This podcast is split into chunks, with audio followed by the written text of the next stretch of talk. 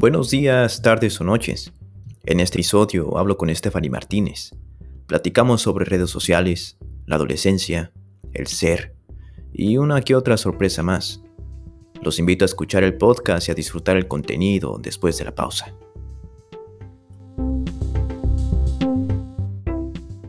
Durante la semana, o ya se me olvidó, ¿cuándo fue el último?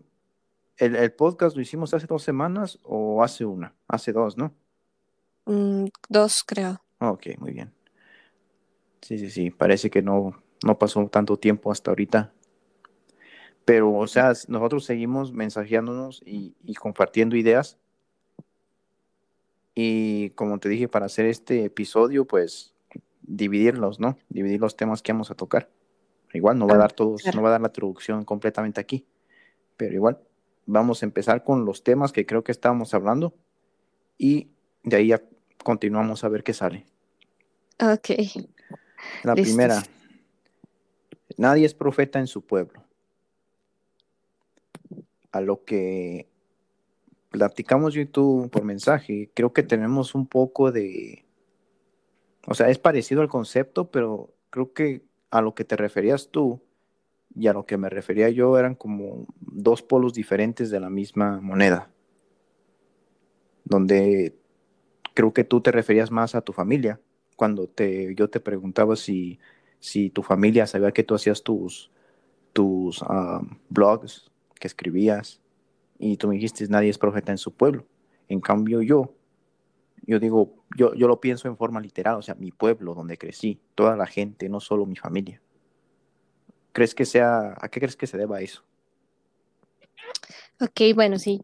Em, en sí eso surgió por una de, la de las preguntas que me hiciste en el podcast anterior, Am, como lo indicaste, eh, sobre qué conocimiento tenía mi familia acerca de los, eh, del blog que, en el cual yo escribo. Y, y la verdad es que en ese momento te fui muy sincera y te dije, no, no es algo de lo que hablo recurrentemente acá en mi casa con, con mi familia, que, que cualquiera dice, bueno, pues son unas personas más cercanas, si no les cuentas a ellos, entonces a quién. Y, y estuve pensando, de hecho, te, te conté días después, creo, eh, ¿por qué? ¿Por qué? ¿Por qué esa actitud? ¿Por qué esa forma de pensar? Y creo que es, en este momento no recuerdo si esa frase viene, ah, no sé si es de la Biblia o de algún pensador, la verdad es que en este momento no lo recuerdo, pero me gusta aplicar eh, este tipo de cosas a mi vida. Por ejemplo, si yo leo la Biblia, si, si fuera el caso que es de ahí, me gusta pensar, bueno, ¿y yo cómo aplico esto que leí a mi vida? Entonces, esa frase, bueno, yo no soy una profeta, no escribo profecías en el blog, ¿verdad? Pero, pero aplicándolo a mi propia vida y a esa situación en sí, siento que la manera de yo ser cambio, como es el concepto del blog, eh, en mi casa sería con mis acciones. Eh, no tanto el- lo que yo escriba, porque como te dije, bueno, son las personas más cercanas, son quienes me conocen mucho mejor que cualquier otra persona, por ende conocen todos mis defectos, sí, mis virtudes también, pero pues mis defectos. Y por lo general a veces nos es un poquito más fácil eh, encontrar o notar los defectos en las personas que tenemos cerca.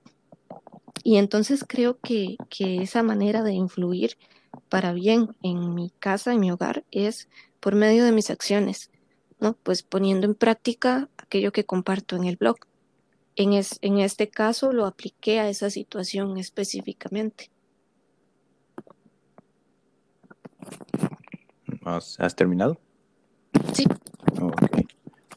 Pues sí, sí, te entiendo. Y de hecho, pues, o sea, creo que pues las personas cercanas a uno, desde que uno creció, que uno es un infante hasta adolescencia, inclusive vida adulta, pues conviven contigo todos los días. Entonces ellos sí pueden ver tus defectos. Y siempre casi es como esa tendencia de, de enfocarse siempre en lo negativo en vez de lo positivo. ¿Entiendes? Y este, al igual, yo platiqué con mi, con mi madre, pues de hecho platico con ella bastante sobre el tema, sobre este tema. lo hemos tocado varias veces y es lo que dice, pues, o sea, pues te conocen como eras de niño, o sea, cuando eras niño no eras escritor, entonces ella me contaba de, de una muchacha que había estudiado para dentista y quiso abrir un negocio en el pueblo. Entonces la gente que, lo, que la conocía, las amigas, los conocidos decían, esa, esa muchacha va a ser dentista y no iban a su consultorio. Entonces la muchacha para sobresalir en lo que estudió se tuvo que ir a una ciudad y allá sí la armó. Porque la, creo que la sociedad, pues la, sociedad que crece a tu alrededor se fija más en tus defectos que es difícil para ellos creer que en, serio desarrollaste una habilidad más allá de lo que ellos te conocen. Sí, es correcto. Es, y, a uno mismo le pasa también. Eh, no sé, por ejemplo, en, conviviendo en un matrimonio, yo no soy casada, pero, pero igual en una relación de pareja, de pareja, muchas veces sucede algo similar. Eh, en mi caso, yo pues tengo ya cinco años cumplidos con mi pareja, mi novio, y a veces surgen roces, em, tal vez por situaciones eh, simples, sencillas, eh, y tal vez es por esta situación, que, ya uno se conoce tan bien que lo más mínimo puede irritarte. y, tal vez esa persona eh, tiene cosas muy lindas hacia ti y lo que tienes que hacer es recordar esas cosas, esas virtudes.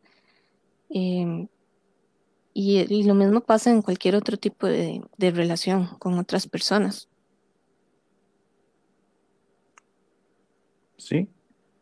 Este, ahí yo creo que ya estamos abriendo un tema algo más ah, profundo otra vez.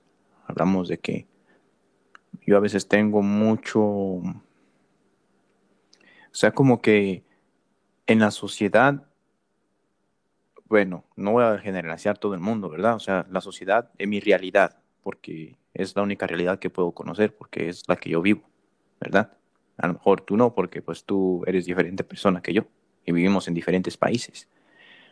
Pero yo a lo que me he dado cuenta o que he estado observando es de que en cualquier cosa, en cualquier cosa que tú veas en libros, programas de televisión, todo, o sea, promueven el bien, que no es algo malo, pero como que en vez de enseñarte de que el mal o que las imperfecciones son parte de nosotros y enseñarte a lidiar con esas cosas, como que te dicen, olvídalas, no las toques y enfócate en lo bueno, sin saber que esas cosas son parte ya de nosotros, los defectos, y tienen que salir un día, tienen que, se manifiestan. O sea,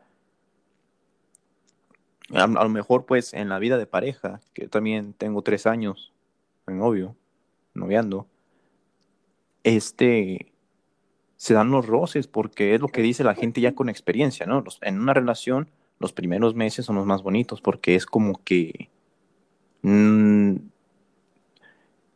te obligas a actuar perfectamente bien con, tu, con tu compañero o compañera.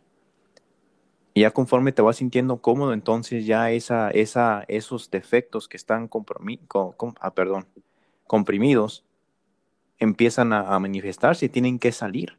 Y es ahí donde ya empiezan los pequeños toquecitos, las pequeñas actitudes que, que no, que a lo mejor te, te molestan.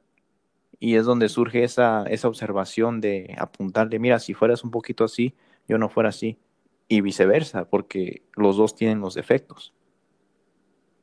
Sí, pienso que se nos debería enseñar a todas las personas cómo lidiar con nuestros con nuestros elementos negativos que tenemos. Porque igual, o sea, no todos tenemos la misma la misma, ¿cómo explico? Así como todos tenemos como dones diferentes, el don de la escritura, el don de canto, el don de mando, también tenemos defectos únicos, ¿entiendes? Una persona a lo mejor le gusta mucho juzgar, otra le gusta mucho no pensar en los demás, egoísmo. Entonces, hay que, no se puede, o sea, con el tiempo, si llegas a descubrir tu defecto, es cuando ahí uno puede lidiar con ese defecto es en mi opinión. Y ya, ya terminé con mi idea. No, claro. Em, si no conoces tus debilidades, si no conoces esos defectos, entonces ¿cómo vas a mejorar? Em, si yo quiero tener cambios en mi vida, eh, en mi estilo de vida, pues necesito identificar cuáles son esas cosas en las que tengo que cambiar.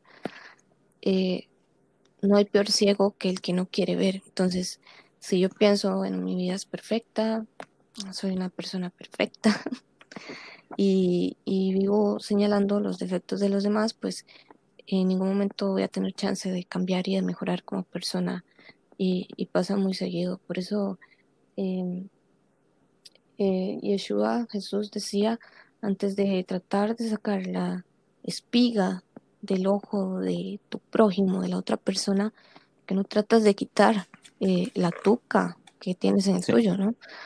Eh, es una realidad, es una realidad. Eh, igual como comentábamos la vez pasada, nos metemos en redes sociales y es terrible. O sea, ves a las personas comentando eh, unas sobre otras o sobre situaciones y, todo el mundo señala lo que hacen los demás y es que ahora precisamente eh, la vida, las personas hacen su vida para mi gusto muy pública, ¿sí? No se valora ya tanto la privacidad y también eso es, es una parte que, que influye mucho. Bueno, por un lado están las personas que pues tratan de, dar una imagen. Bueno, yo creo que casi todas las personas en redes sociales tratan de dar una buena imagen. Nadie comparte, eh, bueno, generalmente hay personas que lo hacen, pero generalmente no se comparten como eh, aquellas fotografías eh, un poco, no sé, imperfectas, naturales. La gente utiliza los filtros, los conocidos filtros, o quien comparte, no sé, de, su peor día, lo que le pasó en su peor día. Las personas tratan de dar eh, pues su parte bonita, la, cara de la moneda bonita. Y, yo creo que eso influye un poco. Y también está la parte de que se, tiende a hacer tan pública la vida que das ese chance a las personas. Eh, hay una canción Em, de Danay Suárez. No sé si, si te has dado el chance de escucharla. Te había comentado que es una cantante que me gusta. Eh, y esa canción yo aprendí, me gusta muchísimo.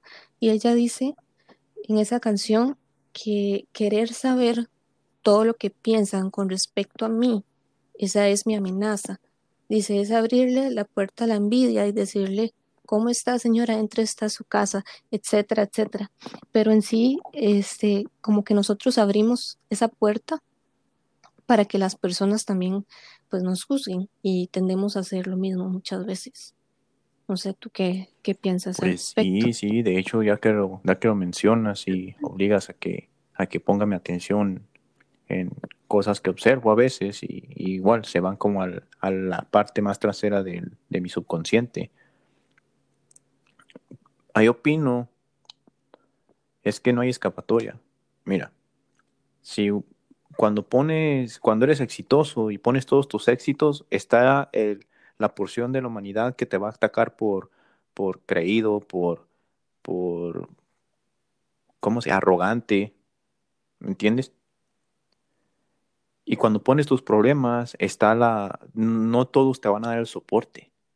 Va a haber gente que, o sea, no, no le importas, y te va a atacar. Se lo va a guardar y cuando a lo mejor saben que es una cosa muy frágil tuya, una cosa muy delicada, y hay veces que el ego, por cuidarse el ego, las personas usan esas armas contra ti. Es el gran peligro. El igual irá. Por eso no sé si has visto, a veces que los memes se me hacen tan graciosos porque aparte de que te ríes, retratan unas realidades bien, unas realidades que existen pero de una forma cómica que todos dicen, ah, es chiste, a nadie le pasa, pero igual dicen que todos los chistes tienen 5% de realidad. Por ejemplo, cuando las parejas se dejan y, se dicen pues como que, eh, que, las mujeres empiezan a poner sus fotos pensadoras de que nuevos comienzos empiezan a poner frases de sus artistas, o sea, como tirándole al exnovio. Y el exnovio empieza a poner fotos de la libertad y se están tirando uno al otro, ¿me entiendes? La gente los está observando y están conscientes de que lo están haciendo y dicen, bueno, igual se abre esa puerta, ese, esa intimidad, ese respeto mutuo entre la mujer y el hombre y, y quedas al, al desnudo de tu situación. Y, y nadie te ayuda, o sea, muy, muy pocos son los que a lo mejor no sabe las intenciones, mucha gente, no sé, creo que todos lo tenemos, el chisme, van disfrazados como lobos de ovejas, igual no, no van por ti, van para saber qué pasó, para tener algo que contarle a sus amigos o, a los demás. Por eso a lo mejor esa también es un incentivo para que la gente siempre demuestre mi vida, mm, prefiero que hablen mejor de mí enseñando mis cosas positivas que pongo a poner mis problemas abiertamente. Ah, o no sé cómo lo mires, porque a mí me han enseñado así, o sea, fíjate bien a quién encuentras tus problemas, porque hoy son oídos y mañana son lenguas, o sea, tienes que cuidarte. Y al igual, el humano sufre porque te empiezas a ser desconfiado de todos, no, no sabes en quién confiar. Y, ese dolor, ese desahogo que a lo mejor quieres sacar, este, lo tienes que traer contigo siempre. Y es mi opinión sobre, sobre eso de abrirse a, los defectos en, redes así uh, públicas. He terminado. Sí. Ok. No, es correcto. Tal vez por ahí, eh, no sé si no, no me expliqué bien. Eh, valoro mucho la privacidad, te lo he contado. Y, es una de las cosas que, que tal vez no me gusta tanto de las redes sociales y es, reitero, esa mm, subestimación de la privacidad. Tal vez a lo que yo me refiero con, con este tema no es a que las personas tengan que, que publicar pues sus problemas, eh, eh, las situaciones personales que estén pasando, porque sí, o sea, es una realidad eh, que no es el medio. Pero me voy más a la parte de, de querer aparentar algo que no se es. Y por ahí tal vez em, el hecho de que no tengamos la capacidad de enfrentar, de enfrentar tanto a las personas que nos rodean como enfrentarnos a nosotros mismos. Yo no sé tú, pero yo pienso que el ser humano por naturaleza fue creado para convivir con otras personas.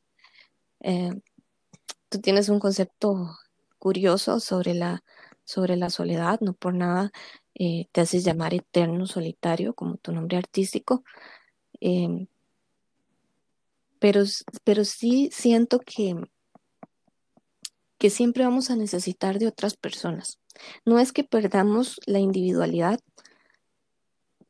pero, pero siempre un día de estos, de hecho vi una publicación curiosa de, de aquel eh, artista Rafael que decía no recuerdo muy, muy bien textualmente, pero decía como que al igual que siempre necesitas una persona que te rasque en algunas partes del cuerpo donde tú no puedes, vas a necesitar a otros en, otras situaciones, eh, porque tal vez no somos autosuficientes. Y parte de ese convivir con otras personas no es solamente la parte bonita, la parte de, de que yo te comprendo, tú me comprendes, eh, tengo a quien contarle mis problemas y esa persona eh, me va a abrazar y me va a dar palabras de aliento. No, también está la parte de saber confrontar, que si a mí no me gustó algo que me dijiste, yo poder llegar y decirte, mira, no me gustó, por allá no, no me pareció lo que dijiste o, o me hizo sentir herida, sin necesidad de tener una pelea. Es decir, es que no sabemos discutir. Una discusión no está mal. Es yo te doy mi opinión y tú me das la tuya y llegamos a algún consenso. no es el, conflicto visto desde un punto de vista negativo como generalmente lo tenemos idealizado. Eh, por ahí es enfrentar a los otros, pero también es el enfrentarnos a nosotros mismos. Eh, como cuando te digo esto, de que las personas tratan de aparentar algo que no son, no están enfrentando sus realidades. Si están pasando por un momento difícil, enfrentarlo no es precisamente que lo publiquen en internet o, o que suban sus fotos con frases graciosas, como dices, o, o que quiten la foto del perfil para que le pregunten qué le pasa, que eso es una muy típica. Em, pero ese saber enfrentarse a uno mismo y es parte de lo que decíamos. Si yo no reconozco cuál es el problema que hay en mí, en mi interior, ¿cómo voy a generar un cambio en mi vida? Eh, hay una frase que dice que si yo quiero em, resultados diferentes, tengo que hacer las cosas de una manera diferente. Eso es lo que yo pienso al respecto. Inclusive cuando mencionaste, creo que lo mencionaste en el podcast pasado, cuando dices que, al igual, o sea, yo pienso que cuando yo escribo, mira, déjame, descompongo un poco para que poderme explicar bien. Cuando un rampero, alguien que juega con las palabras, encuentra su estilo. O sea, el estilo es como quien dice lo que, lo que, inclusive si una, si una, si alguien te escucha tu música y lee tus líricas, sabes, estas líricas suenan bastante a, a este artista o a este otro. Y si te has podido dar cuenta, hay artistas que se diferencian porque ya sabes qué tipo de letras dicen, qué tipo de canciones hacen. Entonces dice que a veces el estilo se puede generar, por ejemplo, tú sabes, pues escribes, tú sabes lo que es una muletilla, ¿no? Sí. sí Entonces, por ejemplo, en Argentina hay un rapero que se llama De Toque y él usa muchas muletillas en su rap.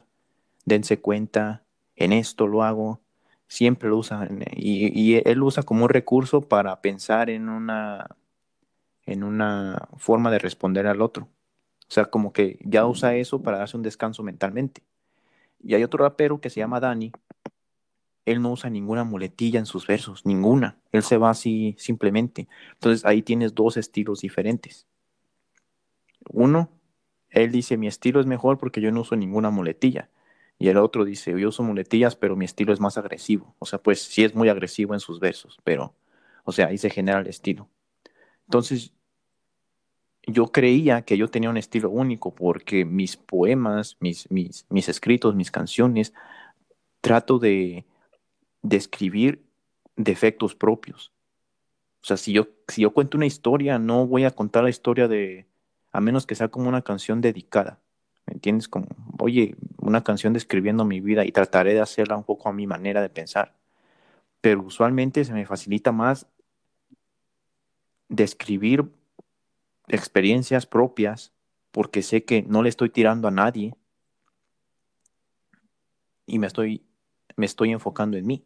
Y eso mm, sin querer me libra de, demasiados conflictos, pues. O sea, no hay nadie a mi alrededor que pueda decir esa canción la escribiste por mí o por qué me estás blasfemiando en tus temas. No, me estoy blasfemiando a mí mismo. Me estoy, me estoy autoconociendo y describiendo mis defectos y lo saco al público. Y, y la respuesta que recibo del público, a veces que, pues al principio me sorprendió bastante porque se me hizo, se me hacía pues irreal de que hubiera tanta gente que, que estuviera viviendo las mismas situaciones que yo.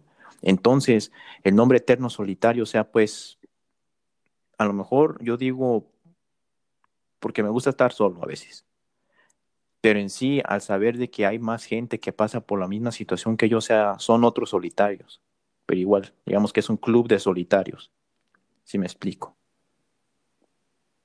Y todo esto se debe a eso de, de, de cada vez que agarro el lápiz y, y escribo, es,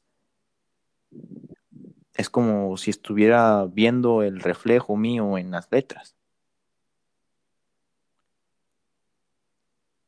Ya terminado con mi idea. Ah, sí, es correcto. Es que ¿A quién vamos a conocer mejor que a nosotros No, mismos? y es difícil, es una tarea muy difícil. ¿cierto? Y aún así, a muchas personas les cuesta o tal vez en algún momento todos atravesamos por esos tiempos de, tal vez como de, donde flaquea la identidad, A ver, discúlpame, incluso, discúlpame. Es que traigo una, una cosa en la espalda que me ayuda a sentarme derecho y ya me empezó a estorbar. Ya está. Ahora sí, continuamos. no hay cuidado.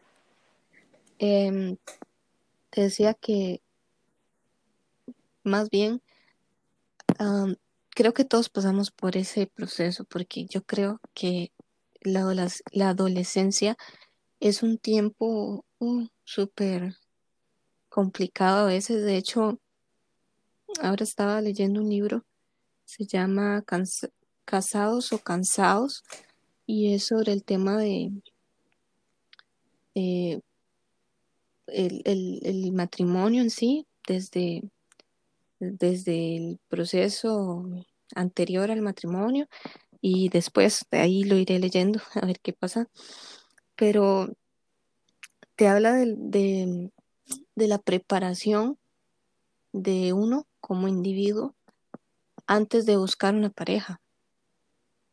Eh, y dice una realidad y es que todos pasamos por la adolescencia y es un momento en el que somos como una esponjita en donde absorbemos todo lo que hay a nuestro alrededor. De ahí la importancia de ser selectivos y de los padres que están eh, pues a cargo de, de- los chicos que supervisen bien qué tipo de contenido esos chicos están consumiendo, porque es el tiempo en el que uno eh, se está forjando como persona, en el que está encontrando tal vez su identidad, eh, no solo porque ya tiene, ya está como desarrollando el, eh, un conocimiento más amplio, más abierto, eh, también eh, empieza a convivir con otras personas, em, a conocer otras ideas y, y es un tiempo súper importante para conocerse, para aprender a conocerse a sí mismo. Pero incluso en la edad adulta, muchos pasamos por esos tiempos de vacío, por la situación que sea, en el que no sabemos quiénes somos, en el que tal vez perdemos un poco nuestra identidad, nuestra esencia, pero lo bueno es que siempre hay ese chance de, de regresar, de como de resetear eh, y reflexionar, bueno, eh, ¿qué es importante para mí? Eh, ¿qué quiero lograr en mi vida? ¿Cuál es el rol que yo quiero eh, desarrollar? ¿Cuáles son mis aspiraciones? In- inclusive no solamente quién quiero ser, sino quién no quiero ser, porque muchas veces eh, por ese mismo temor que te digo de, confrontar, eh, aceptamos todo de las personas, de, de quienes nos rodean, y no aprendemos a decir no. Y eso es algo que a mí me cuesta muchísimo, a veces el decir no.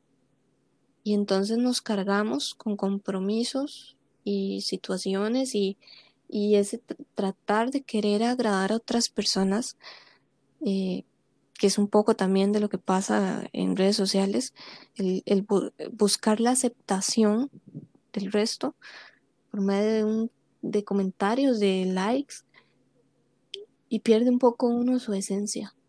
Pero, pero sí creo que siempre estamos a un buen momento. En cualquier, eh, en cualquier momento podemos eh, reflexionar y parar y hacer ese como recomenzar. No sé tú qué, qué No, piensas. sí, de hecho, ahora eh, sí me, me- me pones a pensar cuando, cuando dices tus cosas.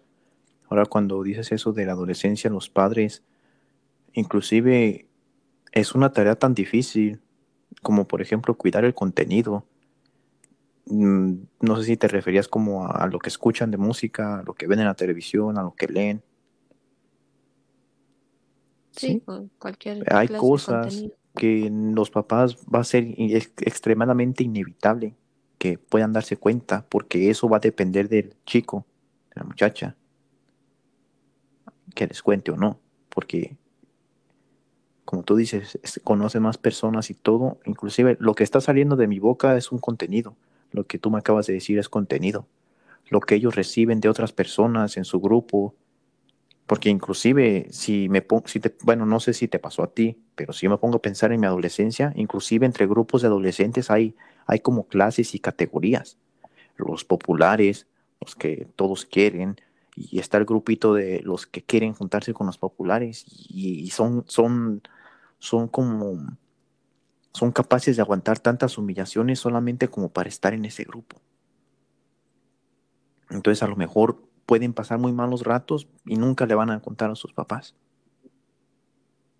Y a lo mejor les contarán después, ya cuando estén más mayores.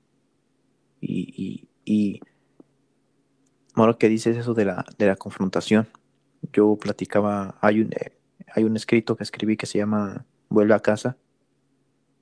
Y esa me inspiró un poco en eso del hijo pródigo del que se va y, llega y el papá lo recibe bien. Sí, has de estar familiarizado con ello, ¿no? Sí.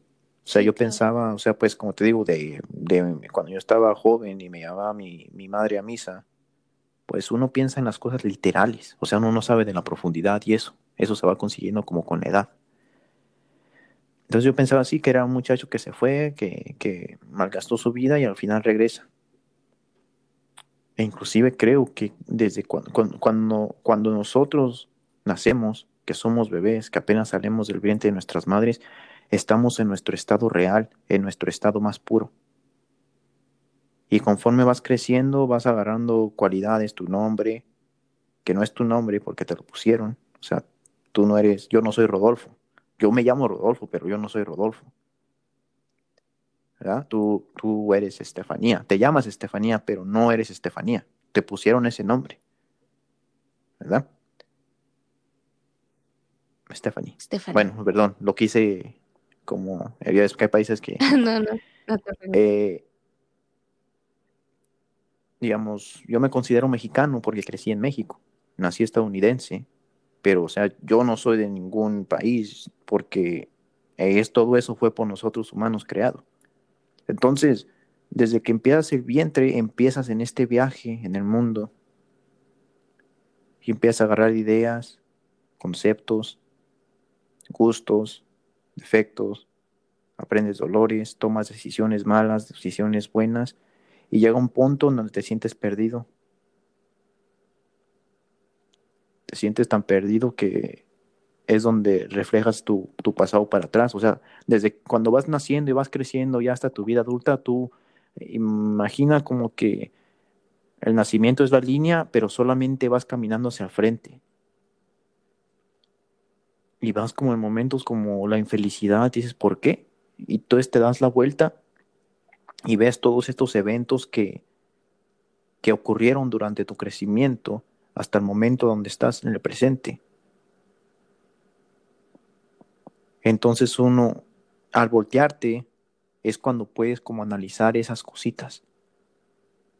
¿Entiendes? Bueno, como decir, bueno, por eso hay muchos adultos que dicen, si yo pudiera volver para atrás, hubiera hecho esto, hubiera hecho lo otro, hubiera hecho otro, porque ya se dieron cuenta de todas las cosas que ocasionaron, algunos, no todos, algunos nos llega esa, esa, el momento de darnos la vuelta y observar nuestros pasos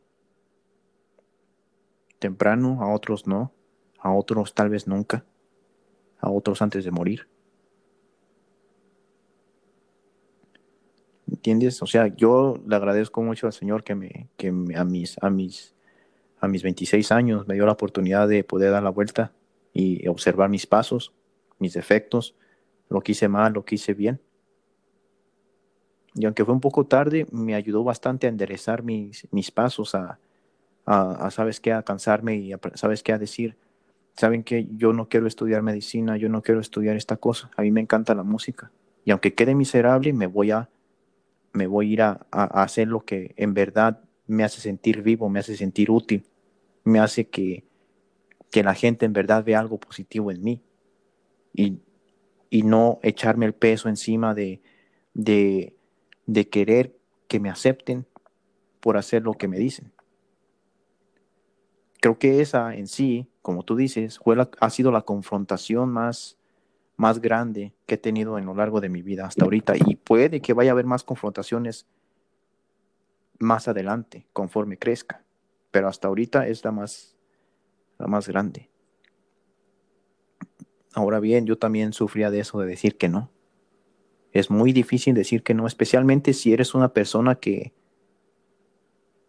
como que te lo tomas todo personal, sientes que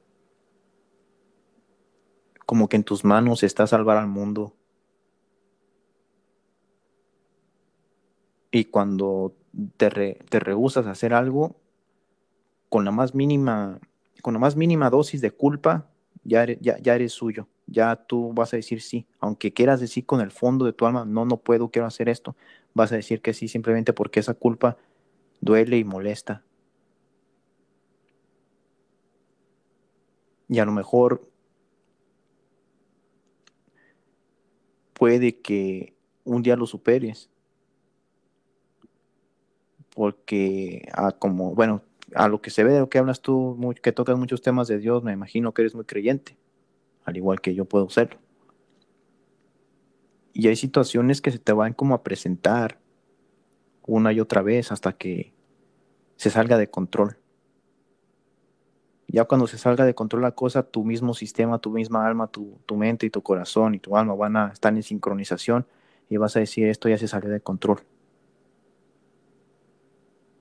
Y una vez que se salga de control, vas a poder avanzar y vas a sentirte aliviada y no sé, vas a, vas a sentirte como que adquiriste un poder sobrenatural con la palabra, ¿no? Pero igual, o sea, pues, o sea, creo que en lo que estamos hablando ahorita es esa, de esa confrontación contra la cosa que desconocida que te hace sentir mal emocionalmente y, y mal en tu alma. Ya he terminado con mi idea. Que dijiste cosas muy fuertes, cosas claves. Em, vamos a ver. ¿Quién soy? O sea, es que cuando te dicen quién eres, bueno, yo soy Stephanie, yo soy costarricense, yo soy estudiante de esto, yo soy trabajo en esto y lo otro. Y es que tendemos a ponernos etiquetas. Hace un tiempo estaba viendo un video, no sé si has escuchado a Yokoi Kenji, el japonés colombiano.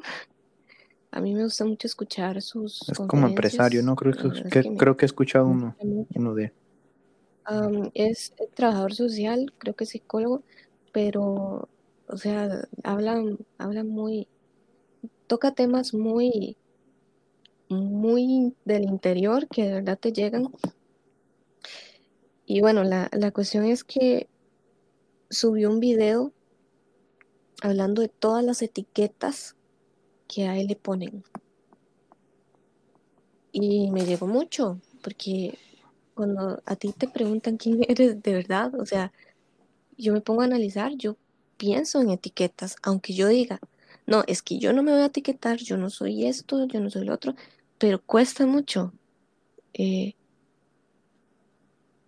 y cuando tienes que confrontarte realmente y buscar dentro cuál es tu esencia, son muchas cosas.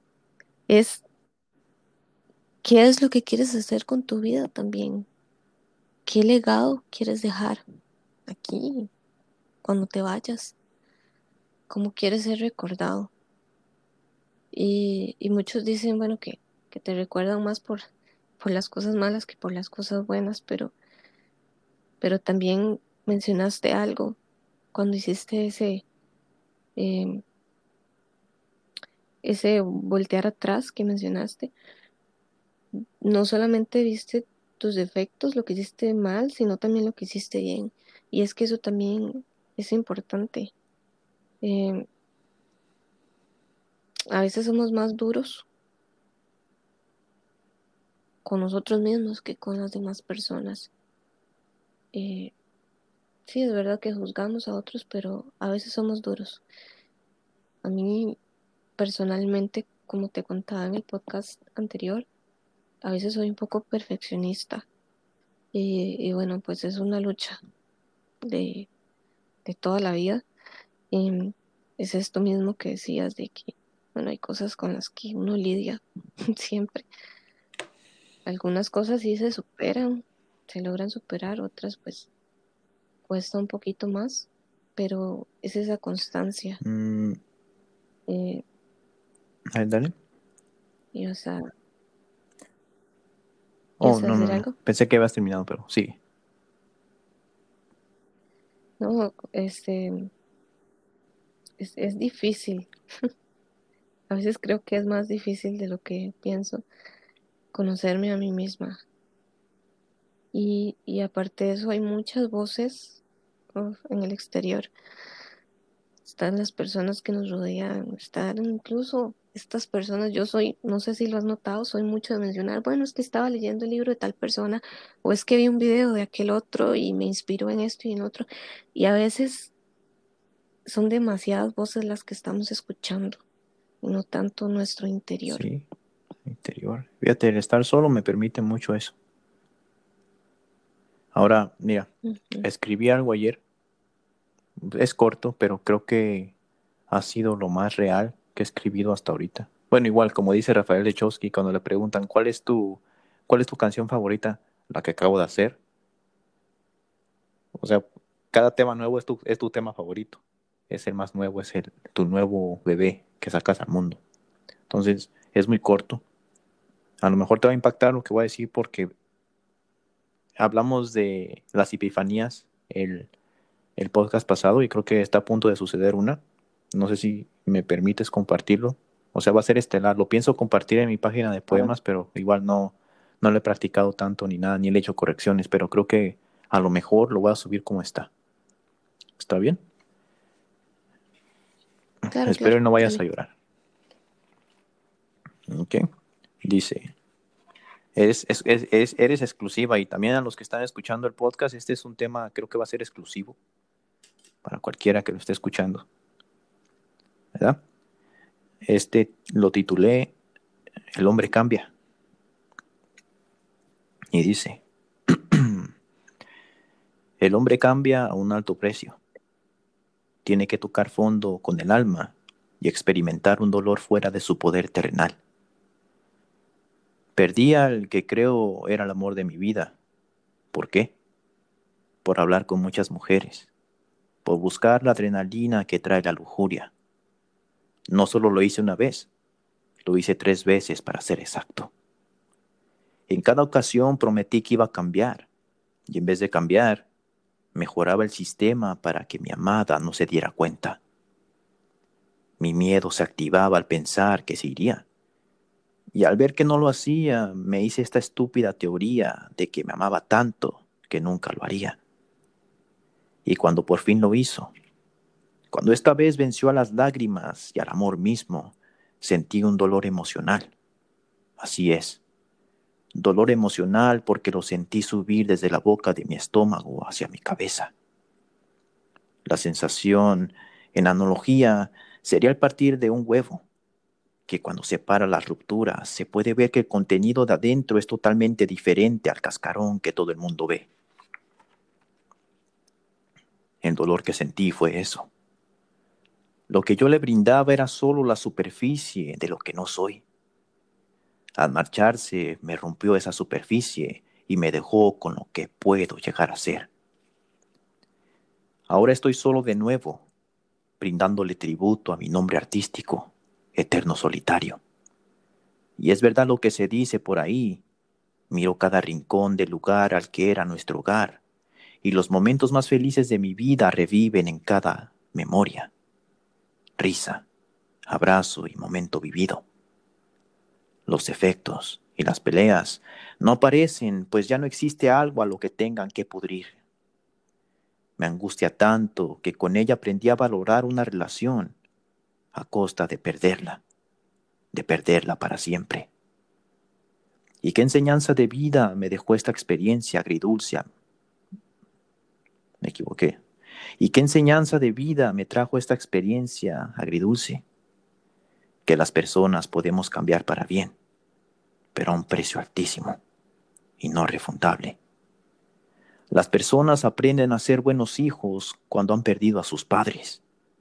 Los amigos comienzan a apreciar a sus amistades cuando observan que tal vez nunca los volverán a ver jamás. En estos casos, el daño es irremediable, pero la enseñanza es divina. Pues lo que duele en el alma no es tanto lo que se hizo mal, sino lo que conscientemente se pudo haber hecho bien. Y ahí termina.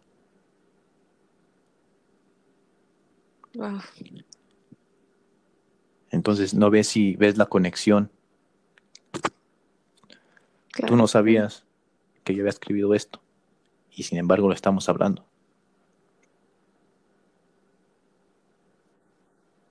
Sí, claro. Y sí lloré. Sí lloré porque soy bastante sentimental.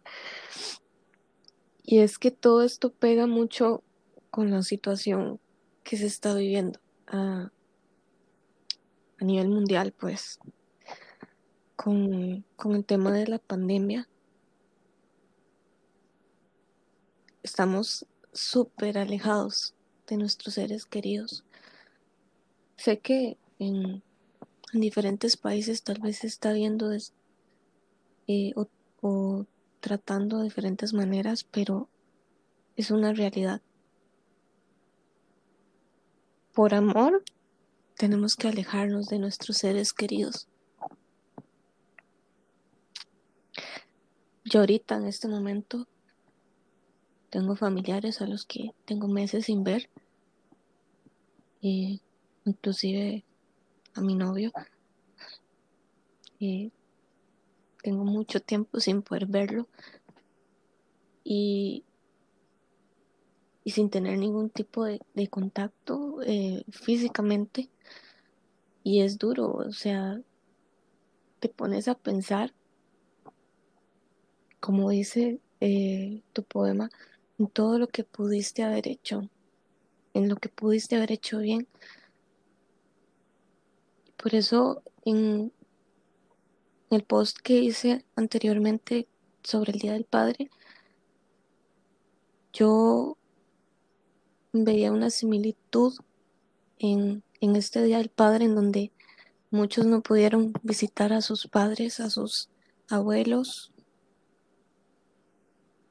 Y, y el hecho de que aquellos, aquellos quienes no los tienen ya en vida miran hacia atrás y piensan, Ojalá lo hubiera escuchado, ojalá le hubiera abrazado, ojalá le hubiera dicho te amo.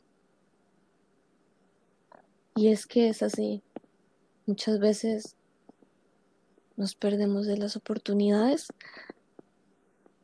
no solamente de confrontar, sino esa otra parte. Y esa otra parte, de... esa otra parte se genera, la otra parte, esa parte buena se genera e, es un poco extraño cómo enfocándote en tus defectos es cuando puedes sacar lo bueno que hay en ti en sí. ¿No te has fijado que casi todos, todas las personas lo hemos hecho alguna vez? Defendemos lo bueno y lo malo no lo queremos aceptar. Entonces está como ese polo opuesto que te vas para, te vas para, si te vas para lo positivo, la reacción es negativa. Vete a lo negativo y la reacción va a ser positiva. O sea, tenemos como el sistema volteado. Deberíamos reconocer lo malo que tenemos, pero igual no se puede, es, es, es, es, es algo como con el crecimiento. O sea, yo cuando tenía a mi pareja me decía, le, le dijo una vez, ¿sabes qué? Creo que soy muy criticón. Y es, no es que lo haga conscientemente, lo hago ya natural. Y me sentí muy mal, me sentí mal como por una semana, en serio.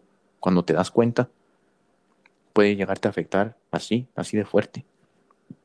Entonces, platicamos y y llegamos a la conclusión de, bueno, lo bueno es que ya sabes que eres así. Entonces, cuando te presentes a las situaciones, ya sabes, en vez, ya, ya vas a pensar, en vez de decir, en vez de meter mi opinión, que a lo mejor no es necesaria, a lo mejor observas la situación y dices, bueno, tengo que decir opinión, mm, mejor me quedo callado, igual no, no va a afectar, mi opinión no va, no va a mover nada, no, no va a cambiar nada. Entonces es cuando ya em, eh, empiezas a obtener esa sabiduría. Y cuando me refiero como a, como a, lo que tú dices de que muchos perdemos a los seres queridos, o sea, la gente cuando pierde a sus seres queridos sí cambia. Eh, se, ve un cambio rotundo en, en las personas.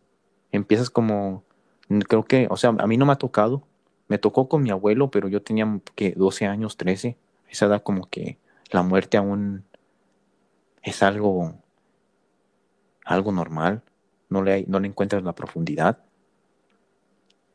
Pero igual, eh, al igual sé que cuando llegue el momento de enfrentarme en ese momento, igual me voy a quebrar. Y, es parte de, es parte de, es parte de la vida.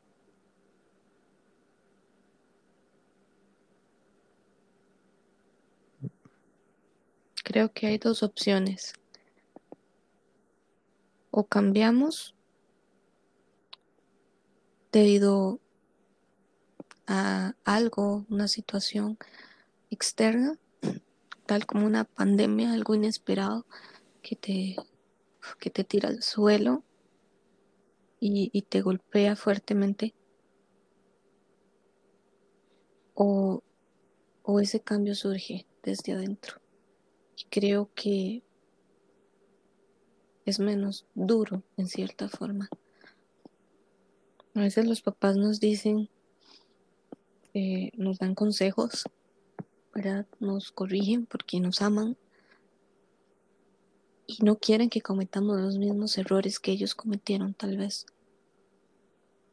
Pero dicen que nadie escarmenta por cabeza ajena.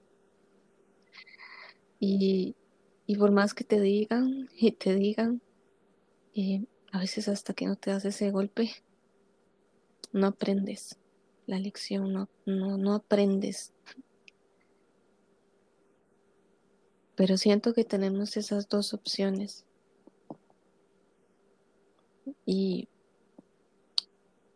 tal vez una es menos dolorosa. Igual, cuando logras hacer esa confrontación a ti mismo, a veces no sé, es difícil para algunas personas.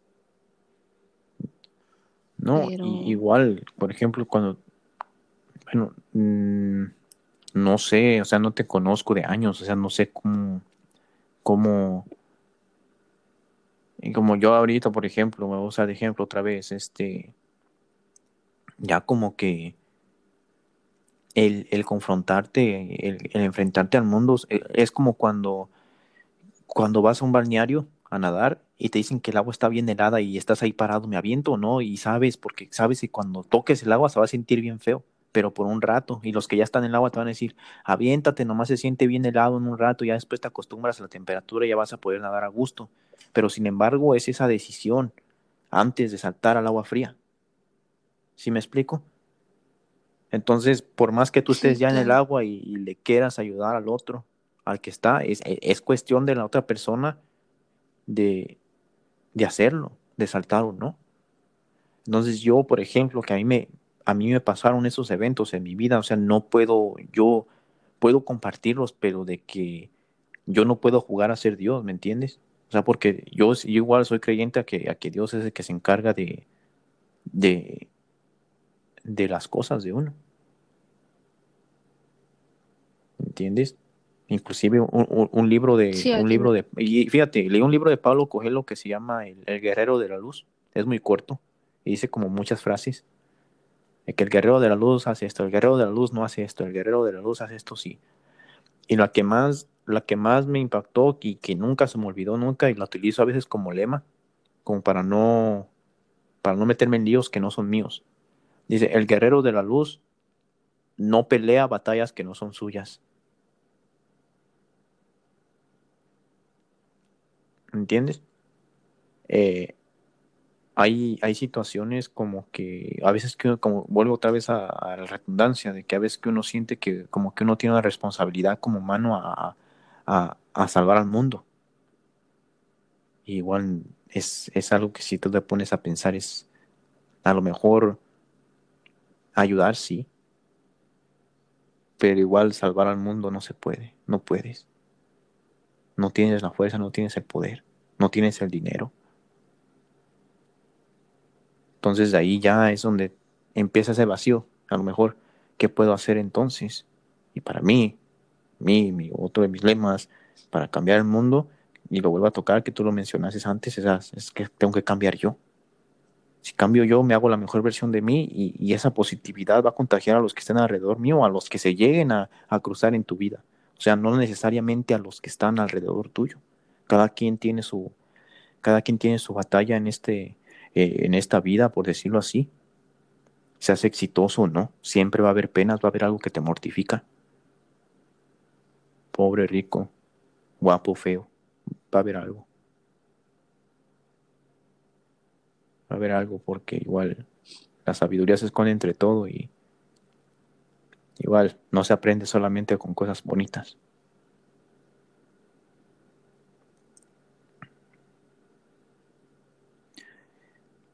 Mira, ¿quién iba, a pensar que este, que este podcast iba a poner así medio emocional y, y pues un poco fuerte, para así decirlo? Sí, ¿eh? no sabes, nos subimos a un barco y, pensando que iba a ser un, viaje, un crucero bonito con día soleado y terminó siendo un día nublado con lluvias silenciosas sin truenos. Todo es para bien. Sí, sí, sí. No me conoces de años, pero has tocado puntos muy, muy específicos. Lo dice, lo dice Sharif en Increíble en una de sus canciones, dice, ¿qué más da rico que pobre? si, si abajo de la piel todos llevamos el mismo, el mismo traje. Sí, correcto. Sí, y es lo que te digo, es el efecto de, la poesía. Es por eso, es como que, es como quien dice la, corteza de, de, por qué pongo mi pongo mis poemas en, el público e, inclusive a veces gasto para que Facebook lo, los comparta, pero igual tengo esa fe de que igual alguien va a darle curiosidad el nombre, le va a dar clic y las palabras lo van a hacer que, que cambie su, su la vista hacia otro hacia otro lado y, pueda encontrar una paz o una palabra de alivio. Porque uno sabe, en serio. A mí, así como a mí me ayudaron bastante las, las canciones de Jesús Adrián Romero, que cayeron como, no sé, o sea, cayeron en un momento perfecto en mi vida. Y igual, o sea, e, es una extensión del arte que es la música. Y de ahí, pues, o sea, me cambió bastante. que uno sabe, uno sabe las cosas. Y es que sí, o sea, todos tenemos, todos compartimos los dolores de la vida, o sea, no, no es normal, no es normal, o sea, eh, creo que es un problema también, o sea, como las etiquetas te hacen pensar como que tú eres el único ser, como que estás tú en el centro del universo y el universo gira alrededor tuyo. Cuando te aprendes a quitar de ese centro y te metes con las órbitas de las demás personas, ya ese egoísmo, e, e, esa, ese centrismo en uno mismo queda allí solo y tú ya eres como libre ya fluyes ahora sí con el universo, por decirlo así. Y es un peso que se va quitando bastante.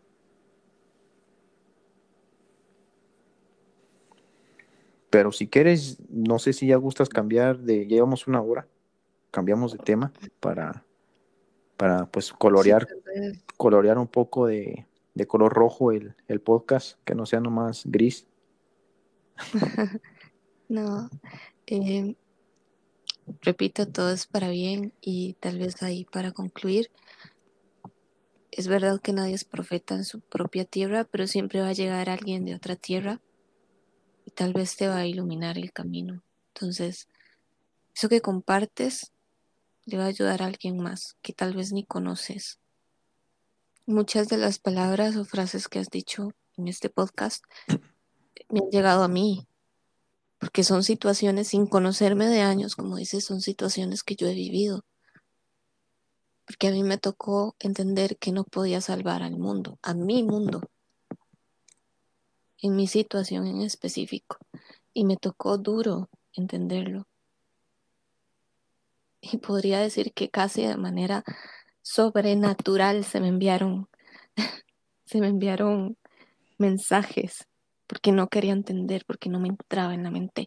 Y tuvo que llegar ese otro profeta, no un profeta literalmente, pero es decir, tuvo que llegar otra persona que no conocía absolutamente mi situación y, decirme, mira, quería compartirte este mensaje. Y yo lo entendí, porque en parte porque estaba eh, siendo consciente, estaba atenta, porque sí, eh, oraba por esa situación, pero también estaba atenta a escuchar una respuesta, necesitaba una respuesta. Y pude entender cuando llegó esa respuesta. Y me tocó entender que, no, que las cosas externas yo no puedo solucionarlas, que hay decisiones que las toman otras personas y que esas personas van a asumir sus responsabilidades y que yo tengo que asumir la responsabilidad por mis propias acciones. Entonces yo creo que esa es como la moraleja de este tema que al final, sí, como dice, se amplió bastante. Yo no le vería el lado gris, tal vez. Em, tal vez nos pusimos un poco emocionales, pero bueno, por lo menos yo, pero, pero, pero esa sería para mí la moraleja. Siempre va a haber alguien que te va a dar un poquito de luz. Sí, para bien o para mal, como dices. Claro. Sí, sí, sí. Pues a ver, estimados oyentes, creo que vamos a cambiar de tema porque el plan era hablar de tres diferentes temas y nos hemos enfocado en uno, pero igual creo que por algo pasan las cosas siempre, ¿verdad? Ahora vamos a vamos a saltar al mar, nos vamos a bajar del barco, vamos a bucear y el siguiente tema es las rutinas. Las rutinas. A veces que uno se enamora tanto de las rutinas que el día que no haces la rutina, sientes que no eres tú.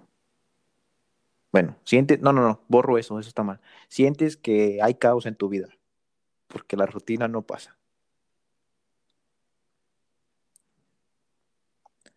Tú, pues me imagino, ahorita vas a la escuela, estudias, no, no vas a la escuela, estás estudiando, me dijiste, tienes muchas tareas. Entonces, la rutina es fundamental para que puedas sobresacar o, o hacer lo que tienes que hacer con tus responsabilidades, me imagino.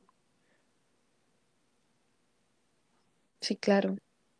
Eh, bueno, yo estudio a distancia, no asisto presencial a clases, entonces sí que he tenido que aprender a crearme una rutina, porque no estaba acostumbrada realmente, pero cuando uno tiene que, mm, digamos, autoadministrar su propio proceso de estudio, aprende sí o sí a, planificarse. Em, en sí, tener eh, mis rutinas, planificar, me ayuda a distribuir mi tiempo de una mejor manera. Eso me ayuda a ser un poco más productiva eh, que he aprendido también que, que, la productividad no es igual a siempre estar haciendo cosas, porque sí que hubo un momento, un tiempo en que me obsesioné un poquito con el tema de la productividad y, el siempre tener proyectos presentes y hacer cosas y, realmente no. O sea, dedicar un tiempo del día para, no sé, para, para meditar, para, para orar, o, simplemente para descansar es, es igual eh, de importante que estar trabajando. Eh, por supuesto, siempre hay que mantener el equilibrio.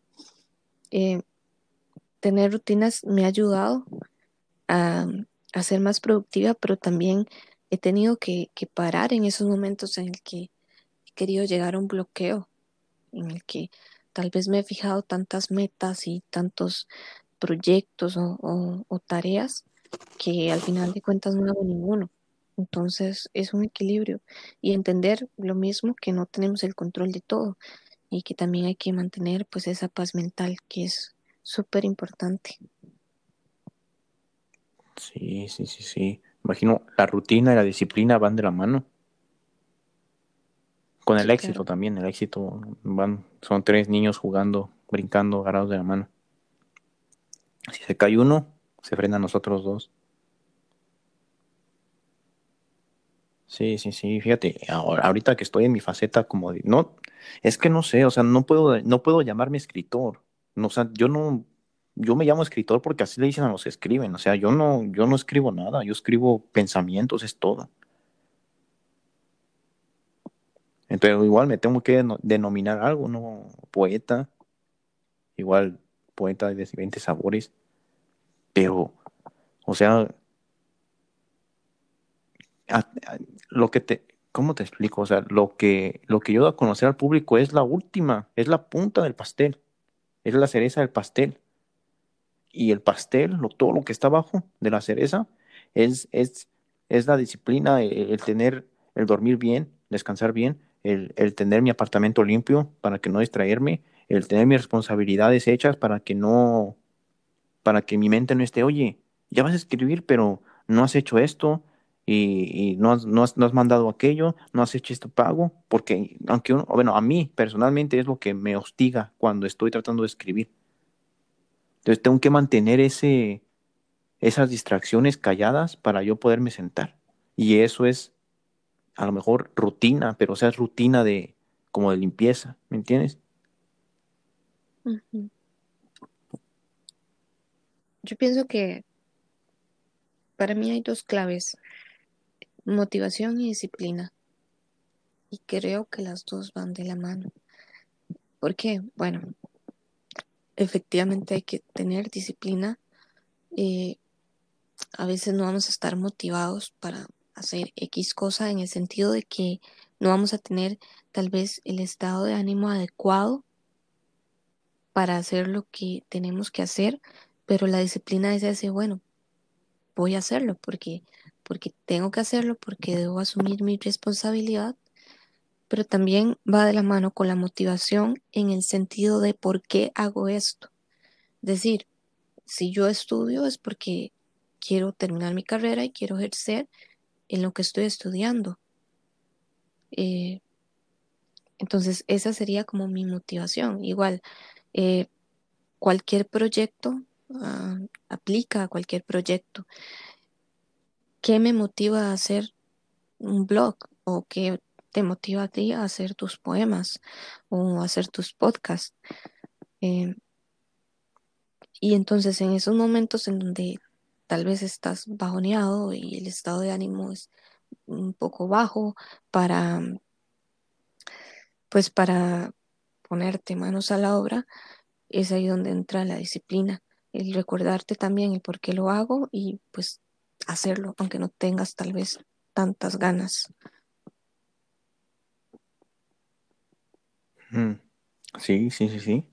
Este, fíjate, la motivación.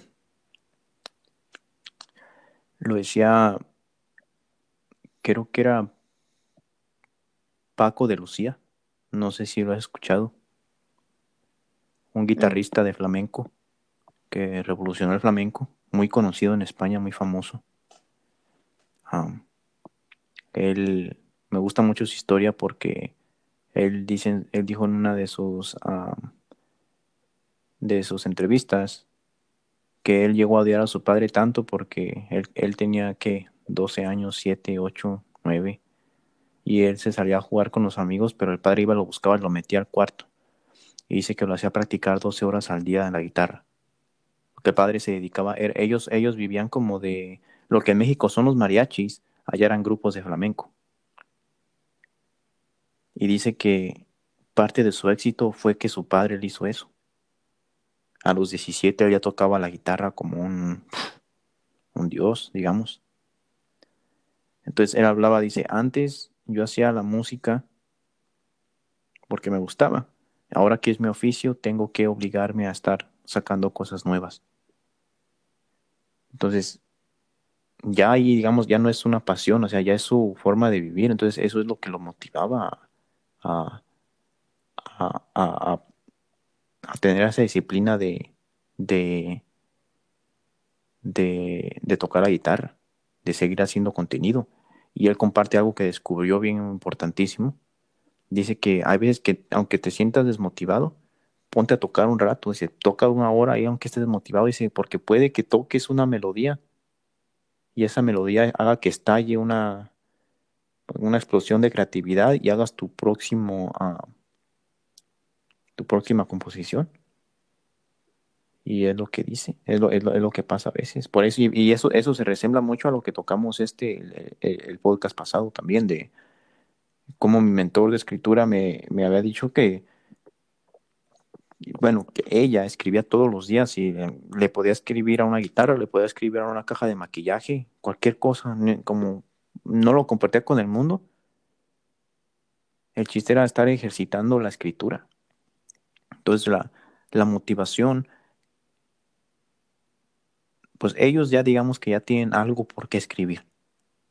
El que no tiene nada por qué escribir, pues obviamente puede posponerse, ¿me entiendes? No, bueno, hoy me siento cansado. Me ha pasado bastante a veces, de que estoy escribiendo y se me están cerrando los ojos o, o igual nomás no, no siento ganas.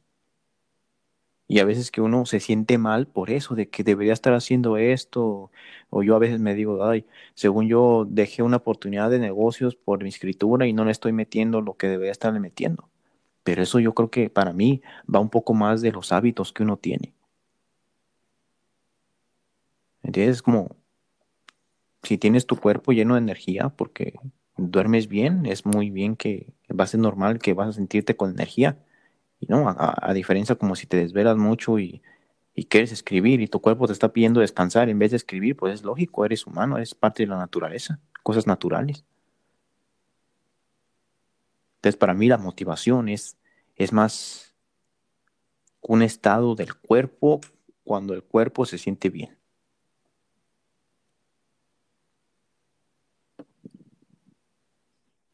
Sí, bueno, de hecho, con este tema de las rutinas, por supuesto que depende de nuestros hábitos.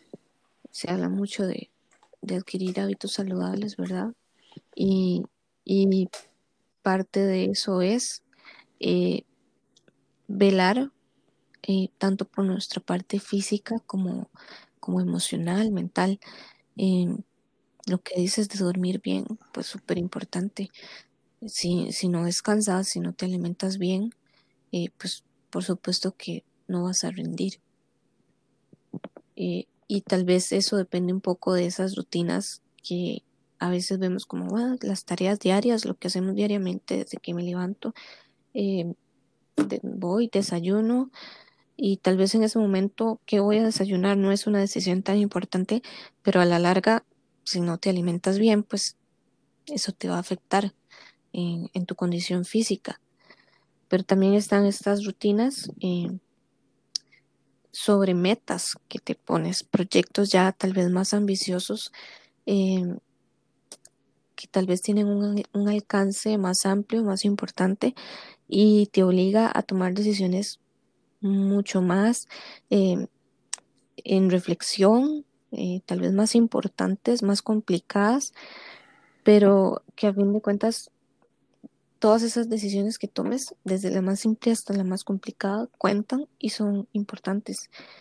Y, y en cuanto a lo que dices de, bueno, a veces nos sentimos mal, ¿verdad? Porque eh, establecemos una rutina o, metas para alcanzar y tal vez fracasamos. Y, a mí me pasa a veces, llega uno a sentirse culpable y, muchas personas llegan incluso a sentir autocompasión y todo eso te frena para seguir adelante. Entonces, yo lo que siempre hago es volver a empezar.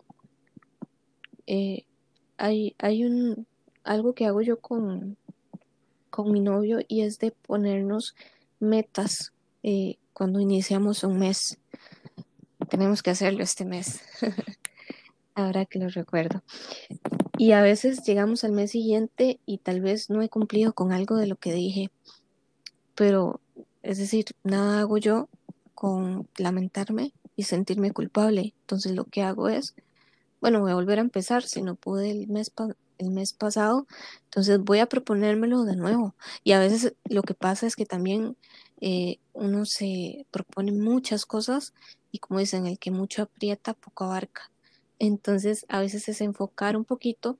También es importante eh, ponerte a reflexionar un poco, bueno, esto que, quiero hacer eh, realmente es importante para mí. O sea, eh, porque muchas veces queremos hacer cosas, pero no son como, como, la palabra sería más bien como prioridad.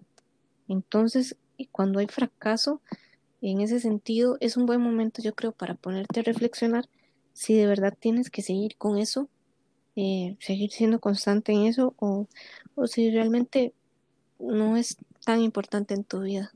Mm, mira, está un libro de Pablo Coelho, igual, he leído casi todos los de él. Los que no me llaman la atención, no. Pero él dice que el humano es tan, tan peculiar que en su vida diaria deja como última prioridad lo que en verdad quiere hacer. Y a mí, y, a mí me llegó tanto eso porque cuando yo estaba en la universidad, a mí yo quería tocar guitarra y siempre poner la guitarra al final. Tenía que limpiar mi cuarto, ya que haga mi tarea, ya que haga esto, ya que haga otro. Entonces cuando ya acababa, acababa molido, cansado, 15 minutos a la guitarra ya después, ah, le doy mañana. Acabo ya limpié. Y así lo arrumbaba. ¿Entiendes? Ahora, a ver, vamos a, voy a conectar lo que hablamos de primero con esto. Y está bien interesante.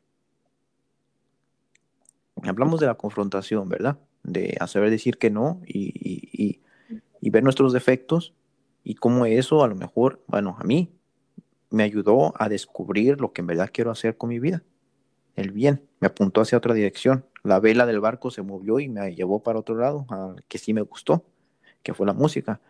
Cuando yo estaba en la universidad, yo tenía pues, no sabía en sí, en, serio, yo tenía 18 años, 19 y aún no sabía qué carajos quería hacer. Yo nomás hacía para que las personas que estaban a mi alrededor, que eran mis familiares, no estuvieran. Y aunque fíjate, los familiares te quieren dar consejos, pero igual te pierden más.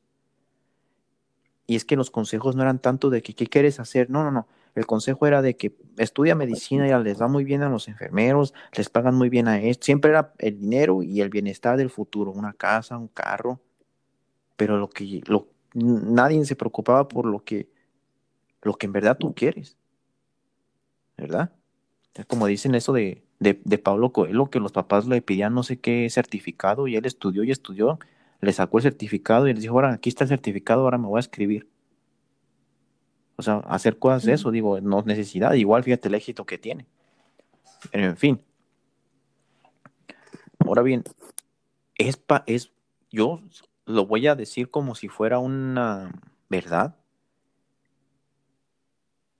Es tan agradable meter la disciplina y la rutina a tu vida siempre y cuando estés haciendo lo que en verdad tú quieres, en lo que en verdad te apasiona. No, no reniegas, no, no, sí sigues procrastinando, pero igual, no, no de igual manera. Se reduce bastante el número, como 75%. Igual ese 25% de, de estarse siendo uno tonto, de que, ay, ahorita, ay, ahorita en media hora, ahorita en 45 minutos, sigue ahí y sigues batallándole, pero es igual, tienes un poco más de, de control sobre, sobre la situación. Y ahora que tú dices eso de las listas que haces con tu novio, me gusta ver mucho los videos esos de, de igual, porque tocamos otra vez el contenido que uno consume mentalmente, los videos de autoayuda que a veces dan en las conferencias. Dicen, haz una lista, dicen, haz una lista de pequeñas cosas. O una lista pequeña, tres cosas solamente. Como por ejemplo, ah, ¿qué va a hacer? Sacar la basura hoy. Es muy fácil.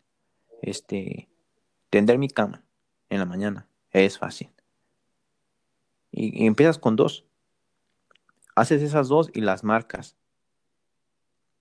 y, ganas un poder sobre ti mismo. Y aunque es poquito, ya ganas un poquito de poder. Y poco a poco, naturalmente, vas a ir agregando otras cositas. Y ya mismo tú mismo vas a, vas a decir, vas a poder llegar al límite de decir, bueno, no voy a poner tantas cosas en mi lista de hacer porque no. Entonces, cuando, por ejemplo, pones cinco cosas que vas a hacer al día sencillas, las haces y, y, te echas porras a ti mismo de, uy, terminé mi lista que hice Entonces ya te sientes satisfecho contigo mismo y ya te puedes ir a ver tu show de televisión y ya sabes, este, ¿cómo te digo?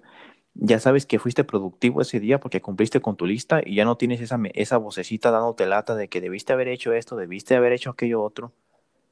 Y, son cosas que he estado aprendiendo ahora que yo vivo solo.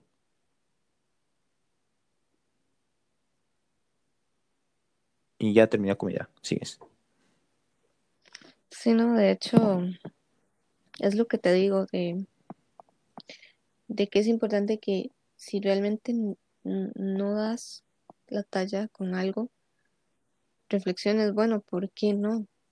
Porque muchas veces es que no estás eh, haciendo lo que te gusta o lo que te da felicidad, te pasó a ti, estabas estudiando, etcétera, y tal vez, no sé si, si en ese momento eh, eh, planificabas de tal manera que tenía tus, tus rutinas muy, muy específicas, no lo sé, pero, pero suele pasar a muchas personas que tal vez lo que sucede es que no se sienten cómodos con lo que están haciendo en su vida.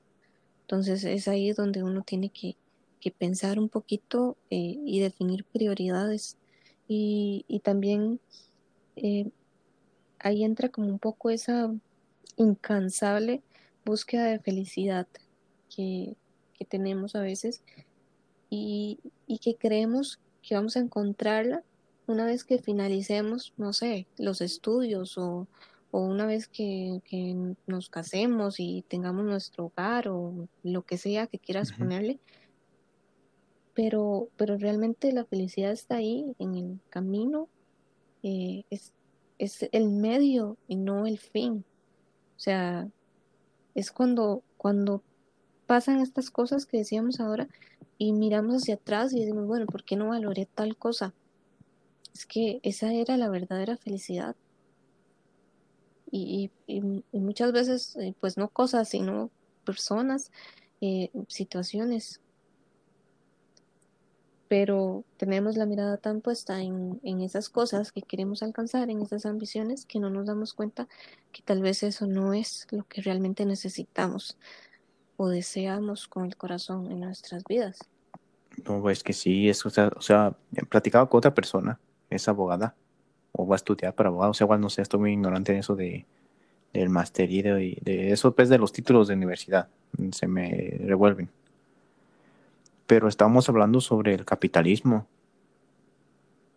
Y aquí Estados Unidos es un país muy capitalista. O sea, de, el rico se hace rico y el pobre se hace pobre.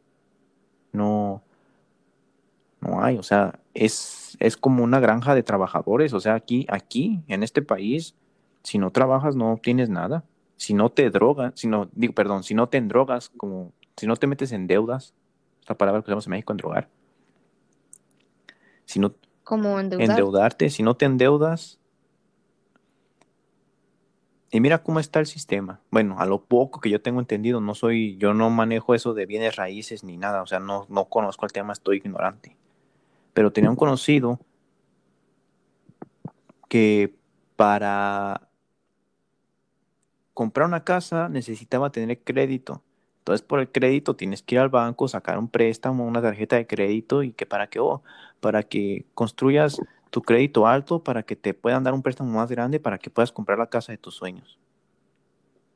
Entonces vas, saca la tarjeta de crédito y con, muchas personas compran muebles, o sea, mucho menos que una casa, y tienen que pagar los muebles para, para construir el crédito. Y es lo que hablábamos con, lo que platicó una vez con mi guía espiritual, que nos quieren vender la ilusión de que la felicidad está atrás del crédito para comprarte una casa y ya. O sea, vas a estar generando dinero para compañías o para lo que estudiaste siempre, hasta que termines de pagar la casa. O sea, no son casas baratas, dependiendo, hay casas baratas, pero dependiendo qué ambición tengas, hay casas de 300 mil dólares, casas de medio millón de dólares, dependiendo de la ciudad también. Entonces, desde que entras, desde que eres pequeño, o sea, te enseñan a leer, a estudiar, a estudiar y, y hablar, o sea, te enseñan lo básico de ser humano, matemáticas, y conforme vas creciendo ya te van metiendo ideas de ecuaciones, de negocios, y desde que estás en la secundaria ya te están diciendo qué vas a estudiar, qué vas a ser doctor, enfermero, todo esto y aquello. Y o ya te están entrenando para que seas este creador de economía, no a que seas feliz en sí. Y, a mí algo no me decepcionó, pero cuando estaba en, el colegio me metí una clase de, teoría musical, porque a mí era lo que llamaba la atención, la música en sí. Pero esa la escogí simplemente porque me faltaba una clase y me dieron permiso de agarrar esa, esa clase, si no, me había quedado con historia, con matemáticas, química, porque para estudiar este medicina ocupas estudiar eso de química y le testé la química en ese curso, pero la mi maestra de canto decía que, que ella está muy decepcionada con el sistema educativo porque poco a poco, cada año, cada dos años, iban quitando una clase de arte para poner otra de matemáticas. Y estaba, nos estaba pidiendo que firmáramos cierta forma que ella tenía, que esa, esa forma se le iba a mandar al, no sé cómo está el sistema, el sistema educativo del estado donde estábamos, o sea, que era Norte Carolina. Y es que en sí, o sea, el arte, lo que es la música, lo que es, lo que es la poesía, lo que es la pintura, eso en sí es como quien dice la verdadera naturaleza del humano interior. Y te lo quieren quitar. O sea, ya te están entrenando para eso del, del capitalismo. O sea, ya eh, no eres, no eres una persona, eres un, un producto. O sea, ya te hicimos te vamos a hacer, bueno, claro, siempre y cuando sea lo que tú quieres hacer. Había una muchacha que todavía no nos graduamos de la secundaria y ella estaba bien con un sueño de que quería ser enfermera por, por su abuelita, que la inspiró y todo eso. Ahí es válido. Pero imagínate, como nosotros los artistas, pues, que, que escribimos, que dibujamos, en primer lugar, no tienes habilidades para números. Tu habilidad es otra, o sea, tus fortalezas son otras, imaginativas, creativas, Imagínate, yo a veces me pongo cuando voy a, mi trabajo, mi trabajo es simplemente un de labor. Entonces yo me pongo a pensar, ¿cómo voy a poder yo aplicar mis habilidades en una corporación que su mentalidad es números, productividad y, dinero? No puedo, no es mi fuerte, no es mi campo. Si yo fuera una persona que tuviera la visión así como, porque ambiciones, hay ambiciones buenas, hay ambiciones malas. O creo que la estoy confundiendo, ambición y codicia. Pero hay personas que sí tienen la mente para generar dinero. Tengo amigos que ellos sí son muy buenos para los negocios. Pero si no eres así, te están privando a veces de, de, expandirte en el campo que tú eres bueno. Yo pienso que esas son muchas de las principales causas de infelicidad. Ahora no hablemos de, de las economías de como México, de que es de tercer mundo de que la persona que no tiene dinero no tiene acceso a educación más arriba que la educación pública. Entonces, ¿cómo una persona va a descubrir sus talentos y, en primera no, no se le está brindando el, la libertad de poder escoger algo que en verdad quieren? Y no solo el sistema educativo, a veces que desde los padres ya va ese, ya va ese, no soy papá, ¿verdad? No van a decir tú igual, fui hijo entonces de hijo puedes saber como que ya los padres, los padres influyen en ti. Ya como nosotros crecimos, imagínate yo que digamos que, ay, que mi sueño se frustró en la escritura o, en hacer directos de videojuegos y no pude, y si yo llego a ser papá y tengo a mi hijo y yo veo que le interesa mucho porque obviamente va a heredar dones que yo tengo, ¿con qué derecho yo puedo decirle, no, mira, es que eso no, eso no sirve, no te lleva a ningún lado? O sea, ¿Qué me está, qué me está diciendo a mí que porque yo no tuve el éxito, mi hijo no lo va a tener? Y hay veces que chocan esas realidades de, de que uno ya está pensando en el futuro del hijo, si no, no sabe si el hijo va a ser bueno o no. Y, son, aunque sean, no, pues, ¿cómo me explico? Aunque sean cosas que son mínimas, son creadoras de infelicidad que es lo que acabas de decir, eso de la, de la búsqueda de la felicidad, atrás sobre la casa, atrás acá, porque a veces que la gente se motiva, por ejemplo, un niño diga, diga, ya cuando tenga mis cosas, eh, eh, eso lo digo por propio. Yo decía, cuando ya sea enfermero y tenga dinero y tenga mi casa y todo, ya ahora sí voy con completa libertad, voy a comprarme mi guitarra y mis bocinas y voy a dedicarme a hacer música cuando salga de trabajar. Y no había necesidad, igual, lo divino, el destino, me enseñó que no había necesidad que yo me graduara de la universidad y tener una casa grande y dos carros y un perro irme de vacaciones a Hawái para hacer lo que en verdad me hace sentir vivo, lo que no me hace sentir vivo, sino me quita el sufrimiento, el peso de la vida cuando estoy escribiendo, cuando estoy haciendo lo que me gusta. Lo digo en mi poema de la edad, el último que subí. Para mí la vida es una sala de espera y los talentos que Dios nos da son juguetes que nos da para que nos distraigamos, para que no nos gane la angustia, para cuando ya nos toque dejar esa sala de la vida y ir para el otro capítulo. O sea, lo veo más como un regalo de piedad. Lo que queremos hacer es un regalo de piedad para no estar pensando en, en que, ay, que no, me voy a morir o, la vida es muy dura. Solamente haciendo lo que en verdad te gusta, puedes liberarte de, digamos, como los, como dicen los videos de teorías en, en, en, en YouTube, libérate de la Matrix. Sí. A ver, creo que me fui como una, en una rueda, en una montaña rusa con el tema, pero espero que sí haya podido, no, no, no te haya perdido en el, en el palaverío. Pero. No, no, claro. Es, es, sí, comprendo. Es, es como que nos preparan para vivir en automático. Eh, te comentaba en el podcast anterior eh, el ejemplo del dinero. Necesitamos el dinero pues para para vivir, tenemos que comprar cosas, pagar cuentas y, necesitamos en cierta forma, eh, por decirlo así, el dinero para vivir, pero, pero en el momento en que vivimos para el dinero, ahí sí que ya, o sea, vamos mal.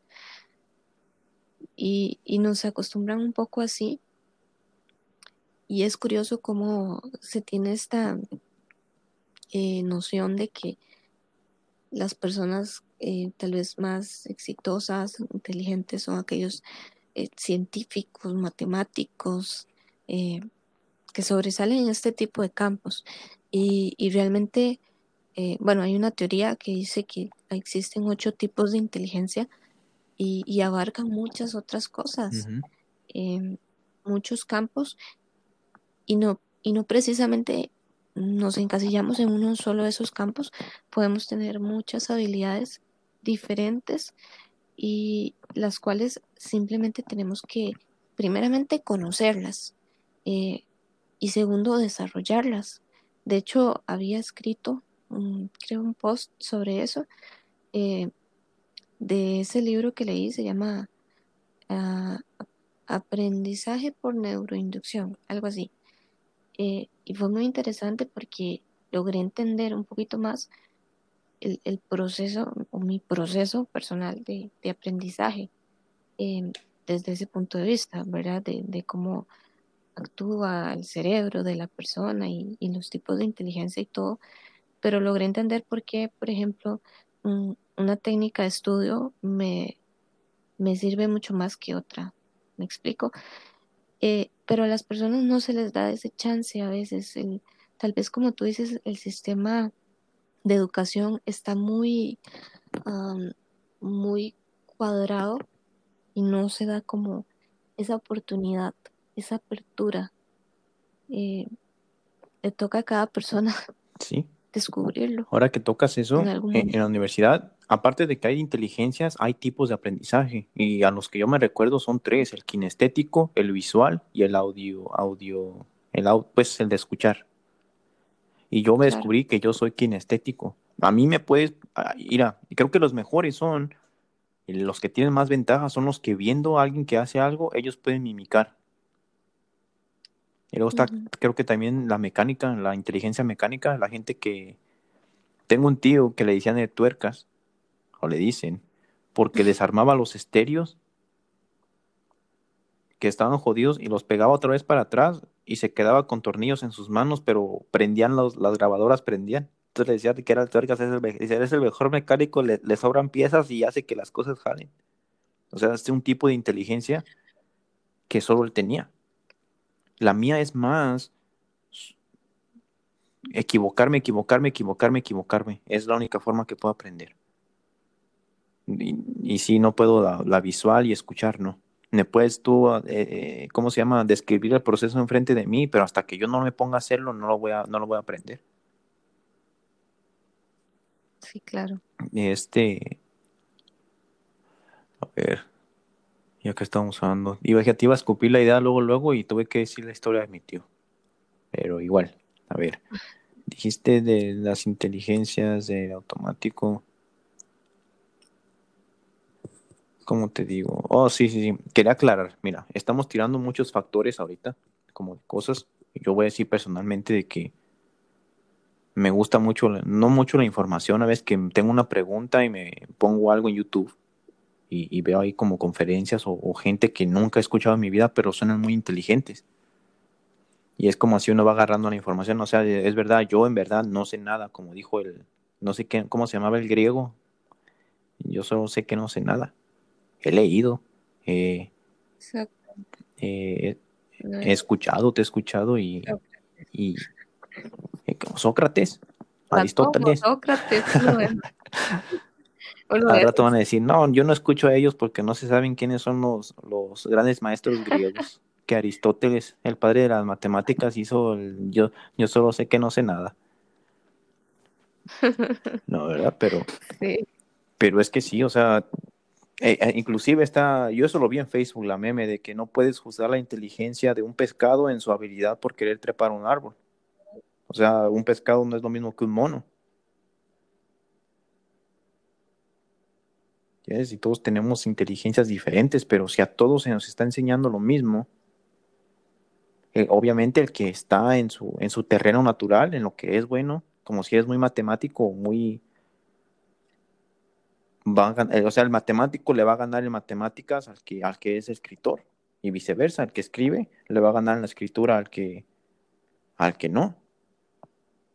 Y eso creo que lo escuché de un mexicano, ya falleció el señor, hacía conferencias, que él decía que en México lo que pasaba mucho, que, es lo que primero que hacían los padres cuando, ven la, cuando veían las boletas, español 9.5, biología 9, matemáticas 6, este, geografía 7, y los padres querían, en vez de enfocarse en el español y la biología, como invertir en eso, como poner un maestro de escritura o, tratar de darle por ese lado que digan, oye, pues este lado está más fuerte, estas son tus habilidades. No, se enfocan en el 6 y en el 7.5 y hacen que el niño estudie más biología y estudie, más geografía y estudie más matemáticas. Y él dice, por más, o sea, sí va a aumentar el nivel, pero como no es lo suyo, o sea, va a llegar a un nivel mediocre.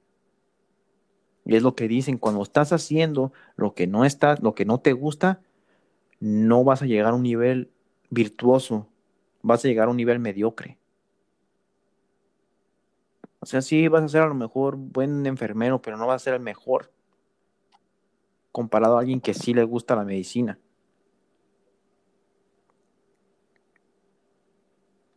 Entonces ahí, ahí es donde se pone pues este en dilema y por eso es tan importante eso de saber quién es, quién eres, pues, porque va, va todo de la mano, pues. Si sabes quién eres, sabes qué quieres.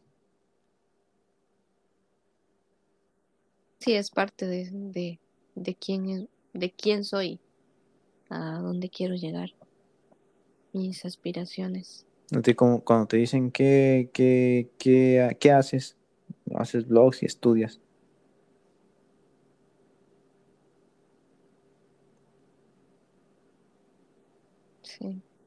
Eh, ¿Me estás preguntando? Sí. es, es, o sea, es lo que te decía. Es difícil cuando te preguntan quién.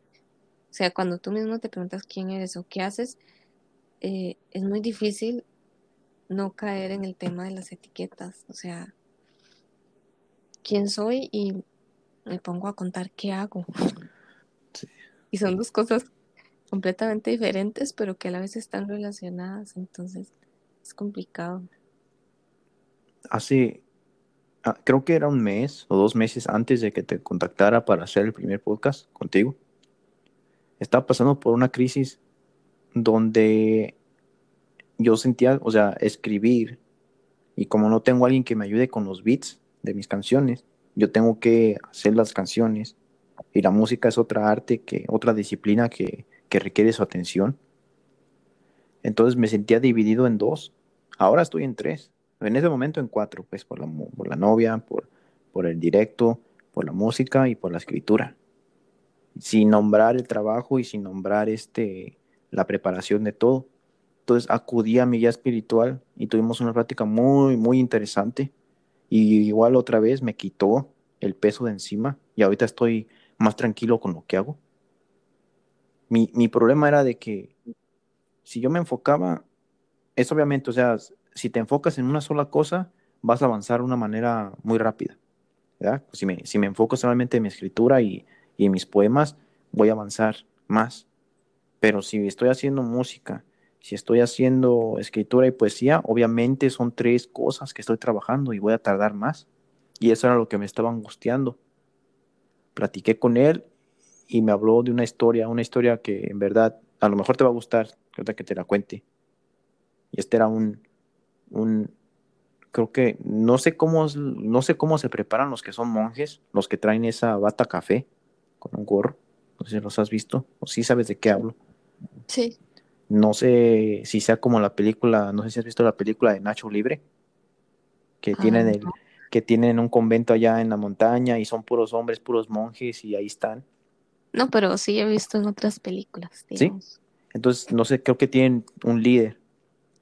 Entonces ahí según llegó un muchacho nuevo y él le dijo al líder del grupo, pues, al, al más sabio, al más anciano de, de, los monjes, le dije, ¿sabe qué? Dice, yo en mi habitación, me dijo que era un, un nombre muy peculiar a las habitaciones, ¿cómo le nombraban ellos? Ya no lo recuerdo, pero en fin, él dijo que en su habitación no iba a tener nada más, nada más que lo que él necesitara, que sea la cama, una silla, una lámpara y una mesa para escribir.